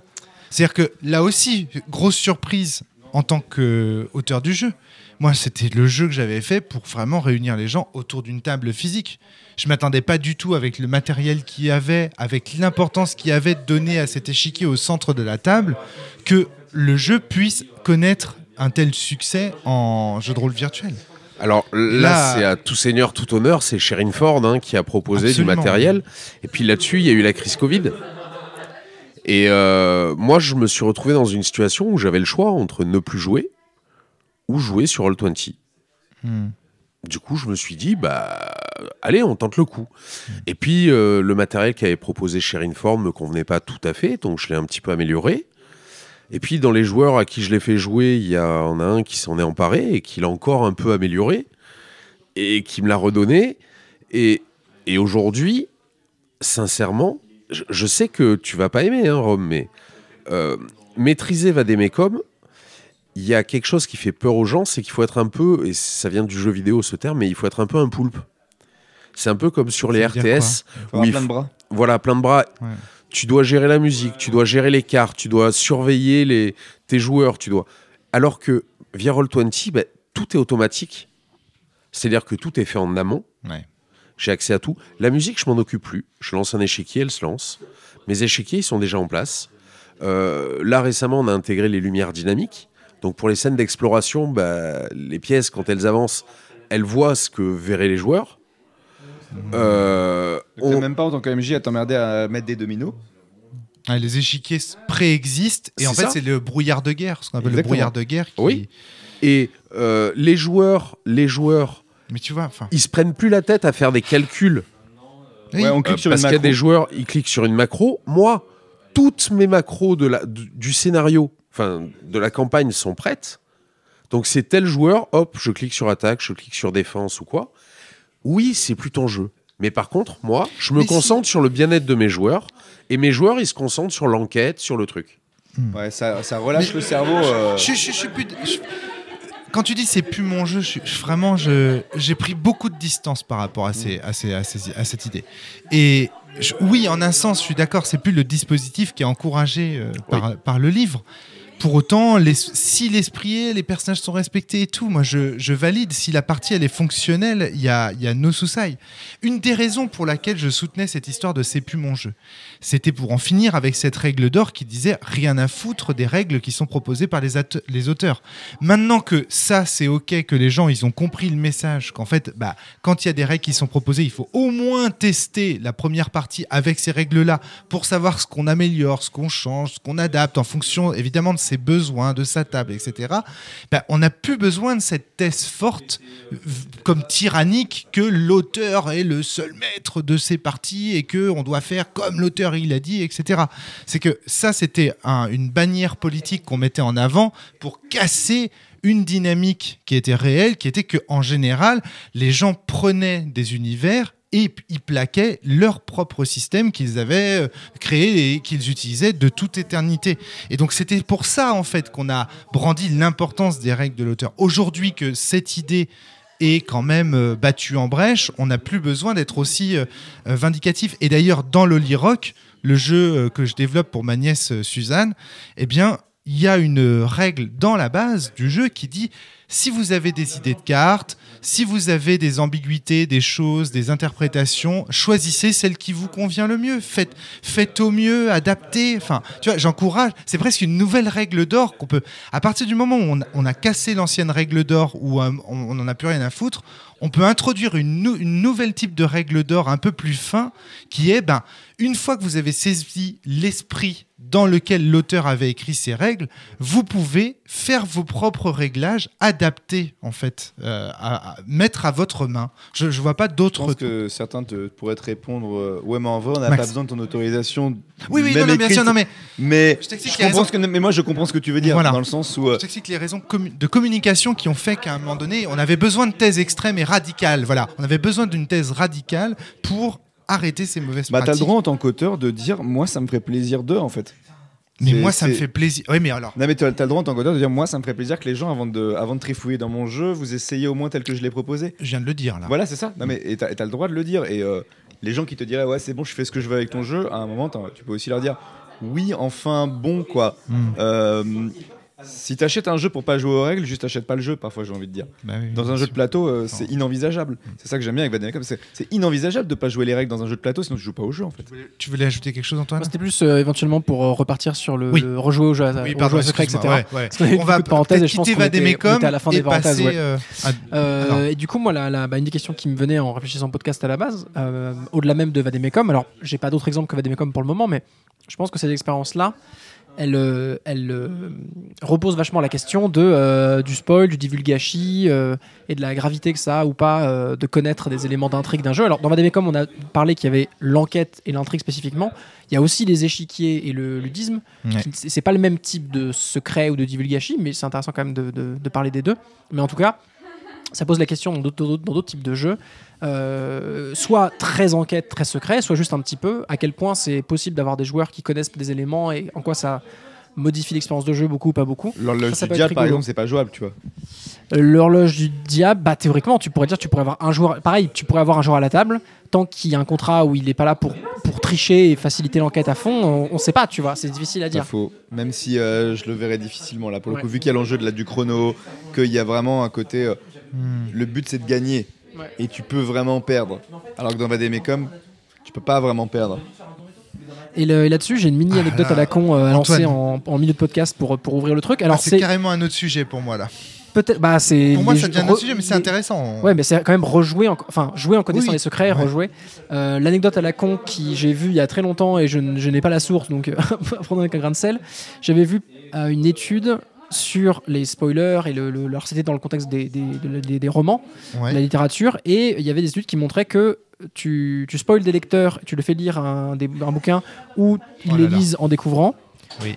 Euh, Le livre n'a pas le même effet sur eux. le li- alors, en termes purs de- d'appréciation, euh, le fait d'être spoilé, d'être gâché entièrement, plus souvent améliore leur expérience que ne la réduit. Je suis tellement d'accord. Ah ouais Je suis Alors moi, ça m'a choqué aussi personnellement de dans ma, dans ma pratique de. Parce qu'il y a beaucoup de jeux, il y a beaucoup de livres que moi je lis et où je me dis, je lis pour aller chercher les secrets et du coup je profite pas de l'expérience. Je, je- genre, genre Game of Thrones, quand je le lisais, il y avait vraiment des moments où je faisais du turn pages jusqu'à découvrir ce qui va se passer. Oh là là. Alors que en m'étant spoilé pour certains moments par hasard sur une page internet et en sachant déjà par exemple, on est quelques années après Game of Thrones, je peux spoiler. Oui, oui, oui, je pense. En Oui, ça sachant déjà en avance que Jon Snow allait mourir, à un moment, je pouvais juste lire en profitant les moments de, Ga- de Jon Snow. J'étais pas à me dire, va-t-il survivre? Je savais qu'à un moment, il allait claquer. Et, et en fait, par exemple, le bouquin 1 qui est quasiment copié-collé de la série, j'avais vu la série. Donc je savais que Ned Stark mourrait à la fin.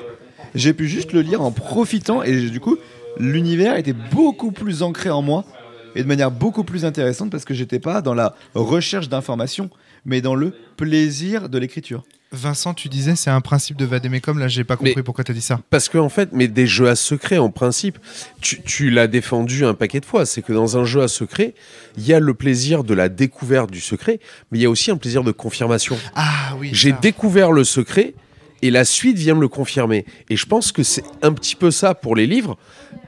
Et moi, enfin, je vous le dis euh, fréquemment, quand je lis des livres euh, d'enquête ou quoi, il m'arrive fréquemment de me spoiler volontairement pour prendre le temps de euh, découvrir l'histoire. Exactement ce que, ce que vient d'expliquer Max, je, je plus sois totalement. Antoine. J'ai un autre exemple qui vient de me revenir sur le jeu de rôle et en fait du coup je réalise que j'avais déjà fait ça. Je crois que j'en ai un peu parlé mais je suis même pas sûr dans le podcast sur Hurlement. Euh, quand on a fait la, la campagne d'Hurlement, euh, moi il y avait une grande part des secrets que je connaissais déjà parce que je m'étais intéressé au jeu euh, et je l'avais lu, euh, je l'avais trouvé les règles et j'avais j'avais lu le jeu et j'avais j'avais lu euh, l'intégralité quasiment des secrets. J'en avais oublié un tiers avant de, avant de rejouer et j'avais demandé à Adrien quand on l'avait fait est-ce que tu penses que ça posera problème ou pas? Et c'est vrai que dans les dans les jeux- mais je, je- il me semble pas que j'avais j'en avais beaucoup parlé parce que dans, dans le podcast mais mais par rapport à d'autres joueurs qui où l'attente des secrets la crispation autour des secrets pouvait les, les créer une certaine forme de ressenti mais mais les empêcher de se concentrer sur d'autres moi vis-à-vis des secrets j'étais hyper détendu et, euh, et c'est notamment pour ça que c'est dans cette campagne de Hurlement que personnellement j'ai commencé à découvrir euh, le, le- des, des- C'est peut-être pour ça que j'étais assez. euh, je pense que par rapport à la démarche de Valentin qui a commencé à terroriser un petit peu le bac à sable du, du quotidien à ce Ouais, moment-là, ouais. euh, j'étais pas aussi radical que lui, mais j'avais aussi une certaine détente par rapport aux secrets, aux enjeux métaphysiques. Euh, lui, il s'en foutait parce que ça l'intéressait pas, et moi, euh, je les connaissais. Et du coup, j'étais plus juste dans l'authenticité du personnage, dans les relations, etc. Et euh, donc, donc en fait, avant Vademecum, je, je viens de me rappeler, mais dans Hurlement déjà, j'expérimentais un petit peu ça. Et du coup, c'était c'était très intéressant dans ce que ça créait aussi. Et ça parasite un enjeu, mais ça un peu en encourager d'autres. C'est c'est clairement pas systématiquement un problème. Quoi. Alors, est-ce que vous. Alors, par exemple, je suis désolé, je vous pose des questions qui concernent mes soupes, mais vous rejoueriez à Sens Bah, Morgane l'a fait par exemple, ou alors qu'elle était MJ sur notre première table où on était double MJ. Euh, la table s'est terminée. Moi j'ai refait une table en tant que MJ seule et elle a rejoint cette table. Elle En tant que joueuse En tant que joueuse alors qu'elle avait lu tous les bouquins. Et elle a, elle a joué et elle a kiffé en fait. Elle pouvait juste profiter de l'univers, des PJ, des PNJ et de voir ce que moi j'en faisais avec elle. Et on a pu, euh, on, a fait des soirées de RP euh, solo même. Donc euh, où je jouais les PNJ qu'elle allait voir. On faisait du scénar solo alors qu'elle les connaît tous, hein, qu'elle connaît leurs secrets, mais elle, elle kiffait. Euh, et, même le moment où elle a su qu'elle allait à un moment, elle quitter la table parce que c'était le moment où elle déménageait, elle allait, bah, elle allait, dans la région où on est aujourd'hui. On a fait quitter son personnage de la table de manière cool dans l'histoire et sans qu'elle soit frustrée parce qu'en fait elle connaissait déjà l'histoire, elle Bah savait oui. que au pire son Ouais. PJ reviendrait euh, en PNJ beaucoup plus tard, mais elle savait, vu qu'elle avait déjà les secrets du jeu, c'était pas un deuil difficile pour elle. Et Ça donc elle voulait a pu soigner la fin de son Et personnage. ça en voulait pas sens. dire la fin, euh, voilà, et ça voulait pas dire la fin de la table. Alors, est-ce qu'il n'y a pas aussi le plaisir de se donner en spectacle à une table? Ou- bah, ou- C'est-à-dire que là, Oui. tu vois, toi, tu Bah, connais les secrets, les quoi. autres joueurs ne les connaissent pas, et donc du coup, ça te, tu vois, ça t'invite à une espèce de performance d'être le meilleur euh, joueur de sens Pas le- possible, d'être un guide, de montrer aux autres comment il faudrait jouer à sens dans une. Ok, c'est quoi un bon joueur de sens voilà. C'est quoi un, un meilleur joueur de sens? Pas un bon joueur. Ok. ouais. Il y a, ouais, voilà, il y a juste un plaisir de, ouais, il y a juste un Fin de la plaisir de discussion. performance. Merci Vincent. Voilà. Non mais il y a, Ce il y a- sera tout pour moi. Au revoir. dans le sens où je suis d'accord qu'il y a un, un plaisir de performance, mais pas dans le sens être meilleur que ou plus bon que. Il y a juste un plaisir à performer Performer, voilà. euh, et à juste se dire j'aime faire ça, tu vois.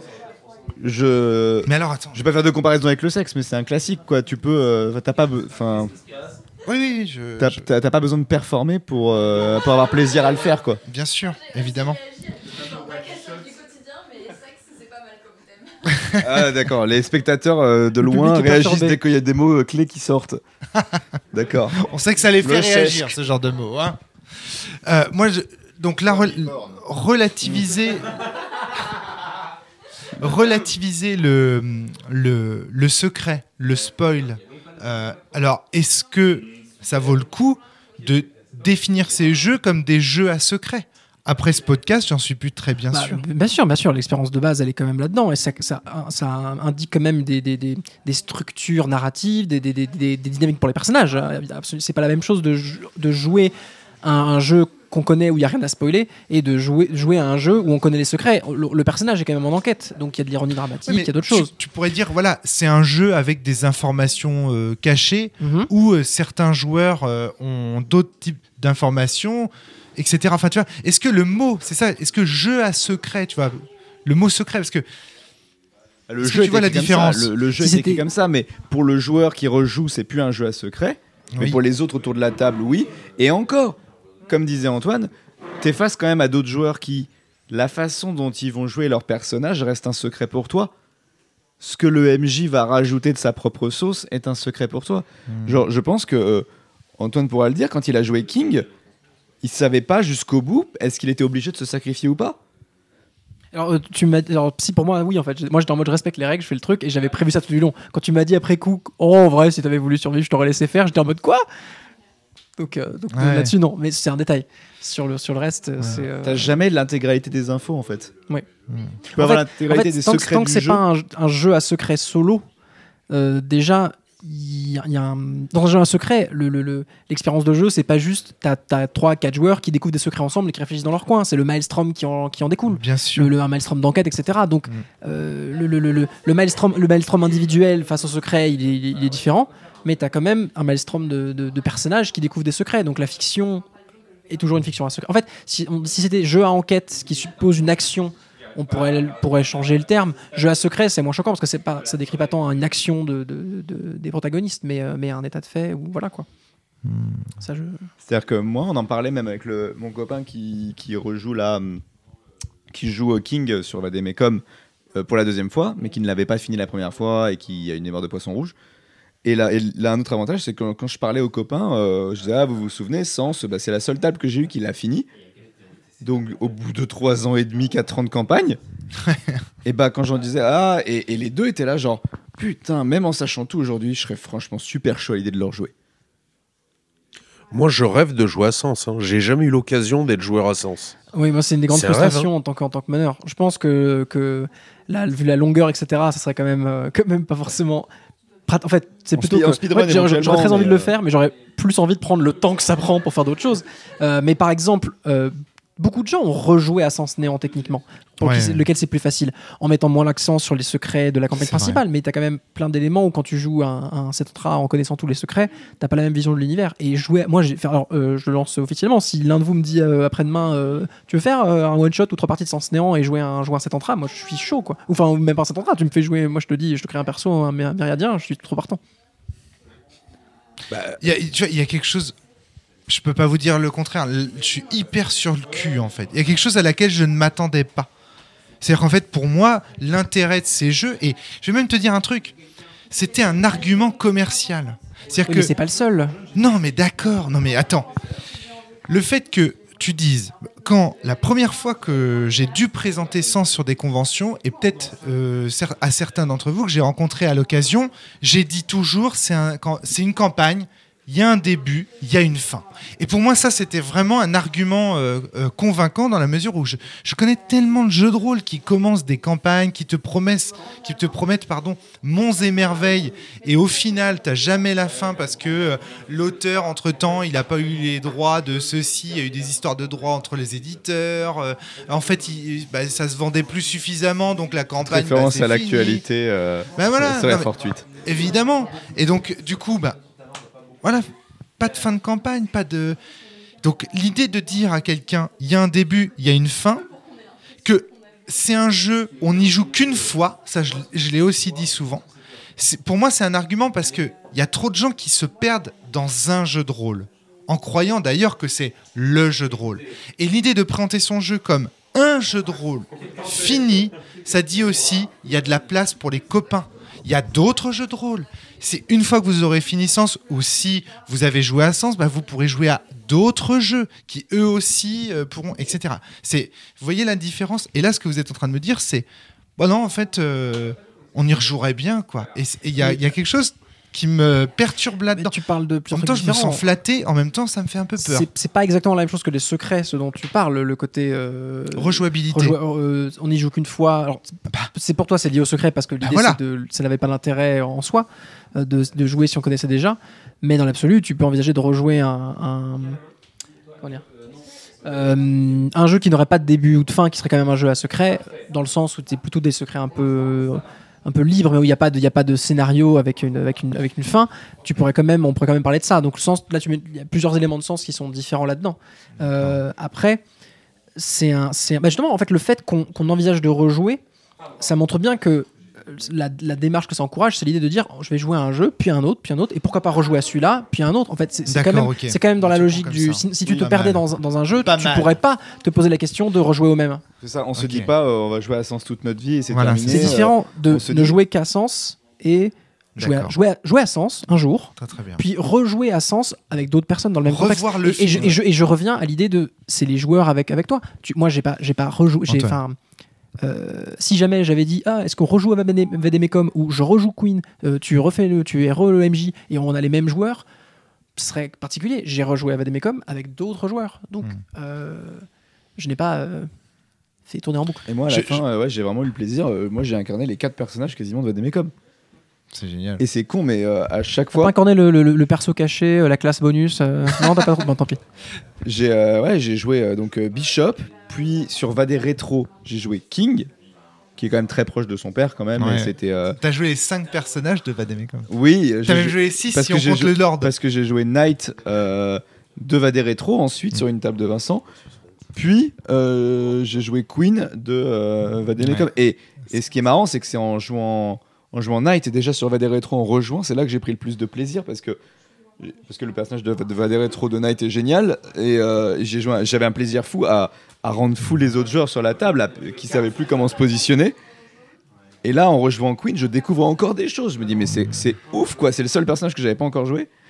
Et je découvre comment j'ai envie de le jouer dans ce cadre-là, avec ces gens-là. Vincent t'a tiqué quand je parlais de revoir le film. Mais bah oui, je- en fait, il y a un exemple qui me vient en tête. Usual Fight Suspect. Club. Ah, euh, Fight Club. C'est pareil. Fight Club, mais C'est pareil. Ouais. Mais c'est pareil, c'est c'est le même ressort. C'est des films que tu vois plusieurs fois.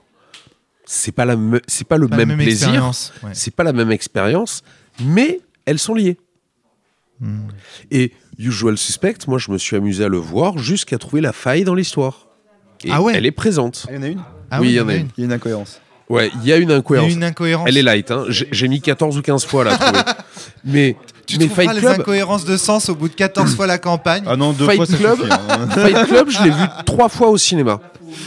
D'accord? J'ai découvert des trucs en le voyant une cinquième fois, parce que je l'avais revu à la télé entre temps, en DVD. Pourquoi? Parce que la qualité de l'image. Non, la qualité de l'image ayant augmenté, j'ai vu certaines images subliminales que j'avais pas vues au cinéma. T'as vu la bite? J'ai vu la bite. J'ai vu aussi Brad Pitt dans les cinq premières minutes du film. Ouais, il est dès le début. Ouais.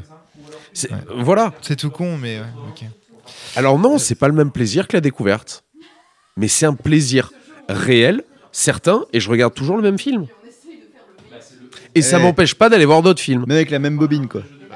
Je pensais que tu pensais à autre chose. De quoi Bah, je sais pas, je, dis- je m'attendais à ce que tu dises un truc du genre, euh, oui, c'est vrai que c'est pas le même plaisir quand on découvre la bite. euh, voilà. Bah, euh, si je devais continuer ma métaphore filée, euh, la découverte du jeu à secret, c'est les premières fois avec, un, nou- avec une personne, et puis ça reste bien de continuer de le refaire. C'est pas- c'est- D'approfondir la relation. D'approfondir, euh, c'est- c'est Mm. c'est différent, c'est juste que. C'est le moment où on dit titre, non? Bah, euh, oui. Maintenant, peut-être aborder euh, une autre question, parce qu'on a parlé de sens de Vademecum, donc de mes productions, et voilà, c'est en même temps, c'était un podcast thématique sur, euh, sur tous ces jeux, donc Sens va des c'est logique. métros, va des rétros, et on a pas. Quel autre jeu à secret? Alors, tu as parlé un petit peu de Hurlement, toi, Antoine.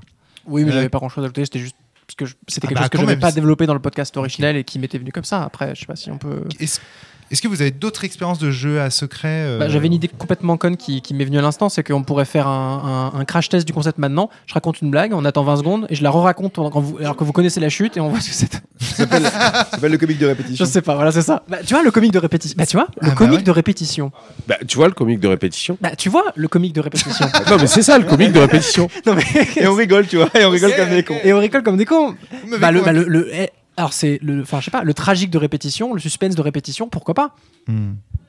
Mais je, je le répète, ça, hein. je vous repose ma question. Est-ce qu'il y a d'autres jeux auxquels vous pensiez Ou c'est Bah, que. euh, Moi, je pense aussi que, hum, autant, comme disais tout à l'heure, tu as vendu ton. euh, C'est important parce Ouais, que. ouais, j'ai pas de réponse, mais euh, ce que je voulais développer, parce que tout à l'heure tu disais oui, euh, moi j'ai vendu Vadere comme, comme un jeu qu'on joue qu'une fois, comme un jeu à secret.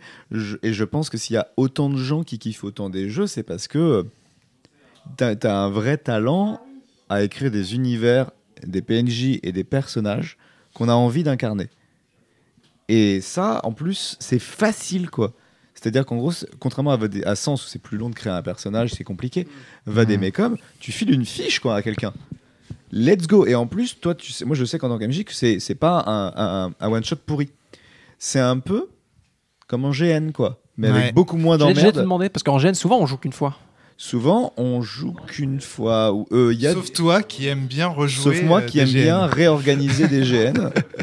Et qui euh, aurait plaisir aujourd'hui, par exemple, le Shadow Island, Il faudrait qu'on le fasse. qu'il faudrait qu'on fasse. Oui, oui, oui, qu'il faudrait qu'on C'est vrai que fasse. ça fait un moment que tu j'allais te nous en demander parles. non, non, j'allais te demander, euh, blague à part, euh, Romaric, sans spoiler dans, dans, dans ce podcast, a joué un perso dans le Shadow Island Ouais. qui avait une bonne partie des secrets, Oui, tout à fait. ouais, ouais. quasiment tous. Ouais. Et est-ce que pour autant c'était déplaisant? Non, parce que effectivement, euh, le fait d'être dépositaire de certains secrets, pas tous, euh, ça, ça fait que tu as un pouvoir effectivement d'animation. Mais je me voyais un peu comme un co-MJ. Finalement, euh, comment t'as dit là euh, Un PJA, Un PJA, ouais. un PJ d'ambiance. C'est ça, un PJ d'ambiance, exactement. Et comme quoi, ouais, en GN, c'est un... moi, est-ce que j'ai déjà rejoué des GN Euh, J'aimerais bien, en vrai, par exemple, Braquage, moi j'aimerais bien le rejouer. Mais c'est c'est- théoriquement c'est possible alors qu'il y a des secrets. Oui, il y a des secrets en un sens. J'ai C'est pas lu tout forcément le jeu, donc j'ai central, vu mais tous les embranchements, moi. oui, mais même Les jeux vidéo, pareil, pourrais les, quand même même, les jeux vidéo oui. scriptés à secret, euh, on prend plaisir à les rejouer. Parce que euh, la, le- le- la diversité de plaisir obtenable dans un jeu n'est pas, n'est pas uniquement liée au secret. Je pense que les jeux donc, qu'on a, qu'on a évoqués, Vademecum, Sens, y a. je une- suis surpris que ce soit que de mes jeux. Euh, alors, il y a eu Hurlement aussi, c'est vrai. Mais je Bon, parce qu'on est un peu fanatisé aussi, on va pas se mentir, mais euh, D'accord. il y, a- il y a un biais de sélection, mais c'est théoriquement possible de n'importe où, hein, clairement. Ouais. c'est théoriquement possible. avec- Euh. Moi, clairement, là, il y a un jeu. Alors, c'est pas vraiment un jeu à secret, mais c'est un jeu qui contient beaucoup de secrets qui ressort. J'avais pris beaucoup de plaisir avec un système qui était pourtant tout moisi. C'était Hawkmoon. J'ai vu que Hawkmoon allait ressortir. J'ai pas regardé ce que c'était comme système ou quoi. Ouais. C'est un jeu. J'ai vraiment envie de me replonger là-dedans. Pourtant, les secrets, je les connais, etc. Je connais, je connais plein de choses, mais j'ai envie de me replonger là-dedans. C'est un plaisir différent, mais ça reste un plaisir. Moi, il y a vraiment des GN où euh, je me dis a posteriori, j'ai passé un mauvais GN et je, m'amuserais vachement plus maintenant que je connais les secrets et que je pourrais juste prendre plaisir à incarner mon personnage. Malheureusement, ça n'arrivera pas parce que le, système en GN et qu'il y a, une tension, en tout cas dans les gros jeux, il y a plus de gens qui veulent le jouer que de sessions, donc évidemment qu'on va pas euh, faire rejouer quelqu'un. Mais c'est aussi ce qui fait, je pense, qu'il y a autant de gens qui veulent faire PNJ sur un GN qu'ils ont aimé. Ils veulent revenir dans cette ambiance, ils veulent revoir ça. Ouais, moi, en ce moment avec Flavie, on est en train de se dire qu'on a envie de rejouer à Vademecum suite à toutes les conversations qu'on a eues. Mais juste, moi j'ai envie d'y rejouer juste pour revoir le film. Eh, mais tu sais quoi, il n'y a pas de problème. Hein. c'est pas grave. On s'organise une partie si tu tout le veux. temps. hein. Ouais, moi, mais vous, met- vous remaîtrisez euh, Vademecum, euh, pourquoi pas, quoi, tu vois. Mais alors là, du coup, il y aura que des gens qui connaissent, c'est un peu Ah, bizarre. on peut tester aussi. Hein. Ouais. Bon, à mon Oh, avis, vu les scènes en Ouais, plus que j'ai rajoutées, euh, je peux- suis capable de te surprendre. Ouais, ça marche. Je pense que tu serais capable. Ben, merci en tout cas. Ça, moi, en tout cas, à, à titre personnel, ça me fait tout bizarre parce que je m'attendais pas du tout à ce que euh, ce, tout ça soit possible, en fait, tout simplement. Donc, euh, y a plus, il y a, comme je le dis, il y a toujours plus dans un jeu que ce que l'auteur y met, évidemment. Mais là, ce qui est marrant, c'est que ça va contre mon intuition de départ. Euh, si j'avais su ça, en fait, je pense que j'aurais playtesté mon propre jeu, Hmm. tu vois? Et donc, du coup, ça aurait peut-être donné un jeu différent, pour le coup. Bah, t'aurais- tu- tu n'aurais pas pu le playtester vraiment dans, dans, dans- au jusqu'au bout. En fait, tu aurais pu Ah, playtester certains aspects, mais tu n'aurais pas pu playtester le, ce que ça fait de découvrir l'intrigue, en Oui, cours, voilà. etc. Mais tu aurais pu playtester euh, l'échiquier, tu aurais pu playtester plein Bah de trucs ouais. quand même. Et du coup, Est-ce que tu aurais pu prendre plaisir, toi? Parce que je pense qu'il y a vraiment une typologie du joueur. Il y a des gens, vraiment, je leur ferais pas rejouer. Quoi. Il y a des gens, je- ça me paraît Ah. évident, qui diraient. Ah, on n'a pas parlé de ça non Ouais, plus, mais moi, je être- pense que des gens comme Antoine, que j'ai fait rejouer, ou des gens comme moi, ou des gens comme mon pote, il y a le côté, il y a des gens qui sont des performeurs, performeuses, tu vois. Hmm. Je sais pas s'il y, a- il y a une théorie qui a été faite là-dessus, mais sur les gens qui aiment jouer pour le spectacle. Qui, Ouais. des, Bah, le jeu en performance, c'était quand même un peu l'idée. Voilà, bah, ça peut être ça. Donc Bah, il faut, il faut, je il faut pense. des joueurs et joueuses qui aiment ça. Moi, il y a des tas de gens, euh, je leur ferais pas rejouer quoi. Parce que même s'ils me le demandaient, quoi, parce que je les ai vus jouer une fois, Ça suffit. ça suffit, c'était bien. Dans le jeu Non, de rôle, après, attends, excuse-moi, dans le jeu de rôle en performance, c'est pas le, c'est pas le spectacle, mais Bah, c'est la ça que j'aime. performance artistique au sens, parce que le dans le spectacle, il y a le côté, il y a un public. Bah, moi, il y a Et là, ça. c'est euh, se faire plaisir. moi, en tant que MJ, euh, si, je devais, si je devais faire rejouer le jeu à quelqu'un, il faudrait que je me dise, il va y avoir du spectacle. En prenant Antoine en tant que King, je savais que j'aurais du spectacle. Tu vois? Euh, plutôt que d'aller chercher quelqu'un, et puis en plus qu'il y avait déjà une complicité installée avec Céline parce qu'il la connaît, et, euh, et que et que avec Lucas, j'avais pas trop de doute que ça se passe bien. Juste une petite question, si vous avez déjà joué deux fois le même perso sur une table de Vademecum euh, différente? Ou est-ce que vous avez à chaque fois tourné les Ah non, personnages tant qu'à faire, si on avait le choix, euh, Ouais. autant changer. C'était plus. Moi, c'est vrai, que- vrai tu m'aurais dit tu veux rejouer Queen, euh, ça m'aurait pas Voilà. intéressé. Et c'est Ouais. là Dans que, euh, Vademecum, il y a l'idée de, de- Parce que Flavie, elle, elle avait justement envie de soutenir euh, dans ce podcast, euh, parce qu'elle, elle a joué euh, beaucoup Queen, Ouais, plusieurs fois. euh, plusieurs D'accord. fois, et qu'à chaque fois, elle disait c'était toujours une Queen différente. Ah, c'est marrant Mais ça. parce que Parce que Queen, elle est pensée C'est un livre ça. blanc. C'est plus facile pour Queen, ouais. c'est un livre blanc. Même si Bishop, je le rejouerai aujourd'hui en connaissant les secrets. Euh, je sais pas si je pourrais le rejouer plusieurs fois en connaissant les secrets, mais après l'avoir joué sur ta table, je rejouerai Bishop aujourd'hui. Je pense que je le rejouerai différemment. Différemment. Par contre, je pense que je le jouerai pas sur 10 séances, tu vois. Je dirais, allez, 4-5 séances euh, max et let's go, quoi. On le rush, ouais. Voilà. En tout cas, merci beaucoup pour cette, euh, ce, ce podcast, ces précisions sur les rejouer avec les, des, jeux, à des jeux à secret. Je j'ai comme la sensation de- d'oublier quelque chose, mais euh, Bah, c'est possible. Podcast bombe c'est la bombe dans le podcast. C'est la bombe dans le podcast. Merci beaucoup à vous. Merci Antoine, merci Vincent, merci Maxime. On a à très bientôt Merci à toi. tout le Bisous. monde. Salut, Portez-vous salut. bien et surtout jouez bien. Bisous, bisous.